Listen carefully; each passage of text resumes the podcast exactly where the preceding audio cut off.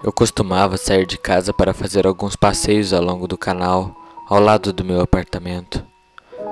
Acenava para os barcos que atravessavam aquele canal e olhava para a beleza dos cisnes. Eu costumava ouvir as crianças rindo no parque.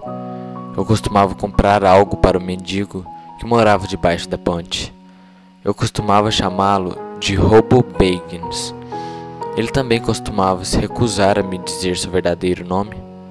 Sim, essa costumava ser minha rotina. Está tudo mais tranquilo agora. Não vejo mais cisnes por aqui há dois anos. As embarcações foram abandonadas e marcadas com aviso, escrito em vermelho, preso nas portas. E agora você raramente vê algum passando pelas ruas. Depois do desaparecimento dos cisnes, a cidade começou a ficar coberta de cartazes de desaparecidos, de cães a gatos e vários outros tipos de animais. Os proprietários encontravam as partes dos seus corpos despejados, jogados atrás das casas ou na rua. Lembro-me que uma vez encontrei algumas caudas de raposa na parte de trás do meu apartamento. Naquela época, as chamadas de emergência, aquela que informava que algum lugar está sendo invadido tocavam várias vezes. Por mais cruel que pareça, eu faria qualquer coisa para ouvi-las novamente. A polícia começou a investigar os desaparecimentos que se relacionavam com o sumiço dos cisnes. Eles não puderam concluir o que os atacou. Os pedaços de animais que eram deixados, na maioria das vezes, eram pequenos demais para identificar quaisquer marcas de dentes ou garras de acordo com jornais. As pessoas na cidade começaram a ficar com muito medo de sair à noite, convencidos de que algo poderia ter escapado de algum zoológico. Desde então, eu comecei a ver um monte daqueles caras do controle de animais ao redor da vizinhança. Uma noite, há um ano atrás, eu comecei a pensar mais nisso. Sempre houve atropelamentos nas cidades mas estava se tornando algo assustador, pois já havia se tornado comum você ver uma carcaça de esquilo descartada ao caminho pelo parque, ou apenas de aves espalhados pelo chão e os restos de um pato preso nas árvores. As autoridades nunca culparam o predador quando os cisnes foram embora. Antes isso era culpa das raposas. Agora eles sabem que não. Eu acho que o que quer que fosse parecia ter presas bem maiores. Presas maiores. Liguei para a polícia no dia seguinte para relatar que Robo Baggins tinha sumido, pois eu não vi em minha caminhada habitual ao longo do canal. Eles disseram que não podia fazer nada e que talvez ele poderia ter se mudado para outro lugar. Quem poderia culpá-lo? Eu nem sequer sabia o seu nome real. Meses se passaram e as noites ficaram ainda mais silenciosas. Não haviam mais os barulhos dos pássaros para nos fazer acordar de madrugada. Não havia nem mesmo bêbados tropeçando após uma noite de bebedeira. A maioria dos bares e restaurantes fecharam e as pessoas simplesmente não se sentiam mais seguras saindo de casa. A polícia ainda estava investigando, mas eu nunca mais os vi na rua assim como nunca mais vi qualquer pessoa. Esta cidade está muito solitária nas últimas semanas. Um monte de pessoas se mudaram para fora da cidade. Os únicos que permaneceram não podiam se dar ao luxo de deixar, assim como eu. Eu mal estou cobrindo as contas e não conseguiria bancar uma viagem dessas. Você só vê as pessoas durante o dia e elas sempre estão dentro de seus carros. Ao pôr do sol, não há mais ninguém nas ruas. Todas as cortinas estão fechadas e as pessoas deixam suas luzes apagadas.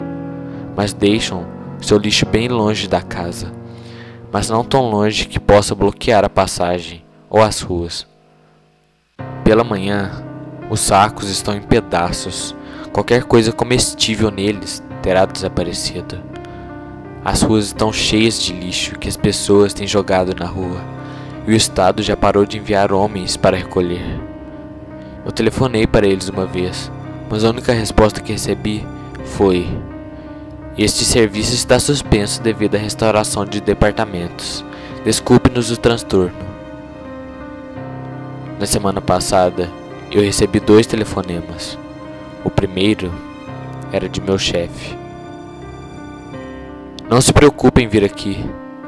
Já estamos fechando a loja. Vou tentar deixar o seu último pagamento para você pegá-lo assim que puder. Ele fez uma pausa. Eu vou tentar pagar uma indenização por despedimento também. Por favor, use-o para sair da cidade. Eu nunca recebi esse dinheiro. A segunda chamada era do meu senhorio. Ele apenas deixou uma mensagem de voz. Olá, cancelei o débito direto. Não me dê mais dinheiro. Eu me sinto mal em tomá-lo de você. Por favor, basta sair da cidade. Nós todos sabemos o que deveríamos fazer. Talvez se eu tivesse recebido esse dinheiro do meu chefe, eu poderia ter fugido. Não que eu tinha para onde ir. Apenas sair daqui teria sido melhor do que ficar. Eu fiz minha última caminhada ao longo do canal na terça-feira. Quando me aproximei da ponte, notei algo na água. Um pedaço de uma caixa torácica flutuando dentro da água. Eu espero que não pertença a quem eu estava pensando, mas eu sabia que era verdade. Liguei para a polícia. Eu já sabia o que iria ouvir. O oficial fazendo um rápido relatório sobre o incidente, me dizendo para não tirar conclusões precipitadas, que um oficial vai investigar. Eu sabia que ninguém iria. Eu estava exausta, desgastada, sobrecarregada pelo conhecimento de que nada poderia ser feito. Ele nunca sequer me disse seu verdadeiro nome. Eu estava conversando com meu vizinho ontem, um senhor mais velho. Ele já vivia aqui quando me mudei. Ele estava no mesmo barco que eu, sem amigos, sem família, sem nenhum lugar para onde ir. Ele até mesmo tentou me convencer a sair. Uma menina bonita como você deveria ir para longe daqui. Não precisa de nenhum dinheiro se é tão bonita assim. Zombou. De qualquer forma, não havia mais ninguém por aqui para me levar a lugar nenhum agora. Ele está chegando mais perto das casas, eu disse a ele, enquanto olhávamos para as nossas janelas do primeiro andar ao longo do canal. Sim. Você escutou os sons que ele faz? Eu nunca ouvi sons parecidos vindo de uma raposa ou texugo. Ele continuou, olhando para fora da janela, balançando a cabeça lentamente. Não, eles não soam assim. Eu olhei para fora da janela. As árvores ao longo da margem do canal tinham arranhões estavam com os galhos quebrados, como se algo grande tivesse subido lá em cima. Você viu o que aconteceu com a janela do piso térreo? Sim. Ela tinha sido arrancada do quadro, deixando uma grande lacuna estampada na parede. O interior do apartamento tinha sido revirado. Os móveis foram quebrados e havia sangue, cabelo, pedaços de carne e ossos por toda a sala à frente. Quem morava lá? Suas mãos tremiam enquanto ele falava. Um, um homem que vivia junto à sua filhinha. Não se lembra? Você foi na casa dele uma vez, quando ele estava doente. Eu não consegui responder. George, meu vizinho disse. Ele se chamava George. Ele fazia um gesto enquanto tocava a mão nas marcas e arranhões que estavam no lugar. Eu ia perguntar por quê, mas por que se preocupar? Com o que mais? A noite passada foi a pior de todas. Os gritos e uivos que eu ouvi não eram parecidos com nada que já tinha ouvido falar. Eu tinha deixado a minha janela aberta, mas com o fechamento cego pois estava muito quente para dormir. Assim que estava prestes a cair no sono, eu ouvi passos pesados e um som de ronco. Eu congelei apavorada. Eu podia sentir minhas pálpebras descansando para trás no meu crânio e meu peito ficou frio. Eu estava morrendo de medo. Minhas pernas e braços se retraíram em posição fetal. Então, eu esperei de costas para a janela. Depois de alguns minutos, a sala inteira tremeu quando um baque pesado bateu na parede atrás de mim. Um rugido reverberou através de mim, quando o barulho de unhas arranhando algo começou. O som rapidamente se tornou mais pronunciado, mais cruel. A raspagem, rosnando, coçando, foi atrás de explicações menos assustadoras para tentar me tranquilizar. Poderia ser o vento, ou então as árvores, ou mesmo a chuva. Poderia ser qualquer coisa, exceto que era de verdade. É isso, pensei. Esta é a minha noite. Eu até mesmo pensei por um momento que ele poderia entrar aqui. Eventualmente eu devo ter adormecido.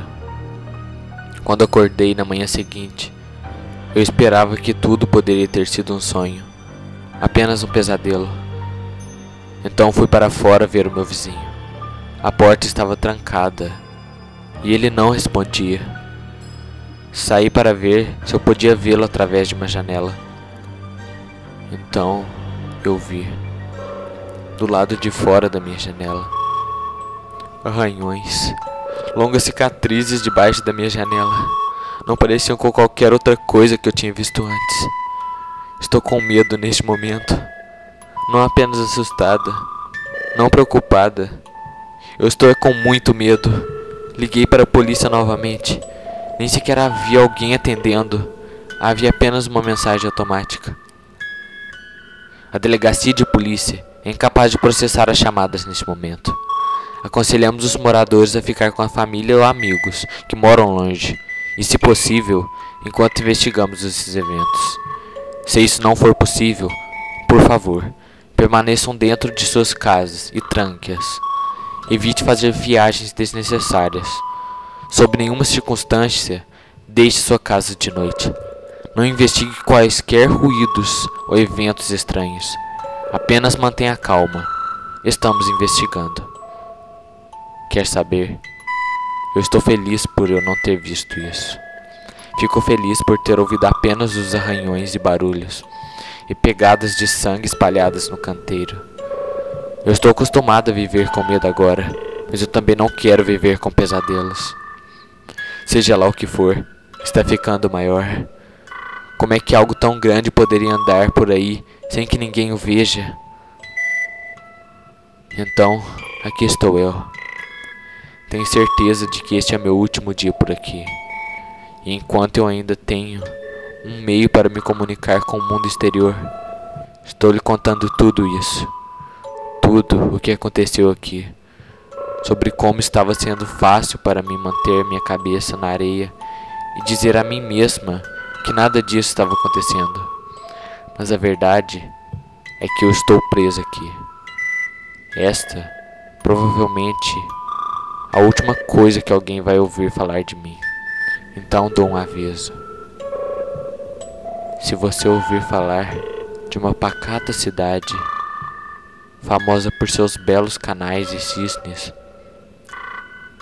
não vá até lá, pois todos os cisnes já se foram.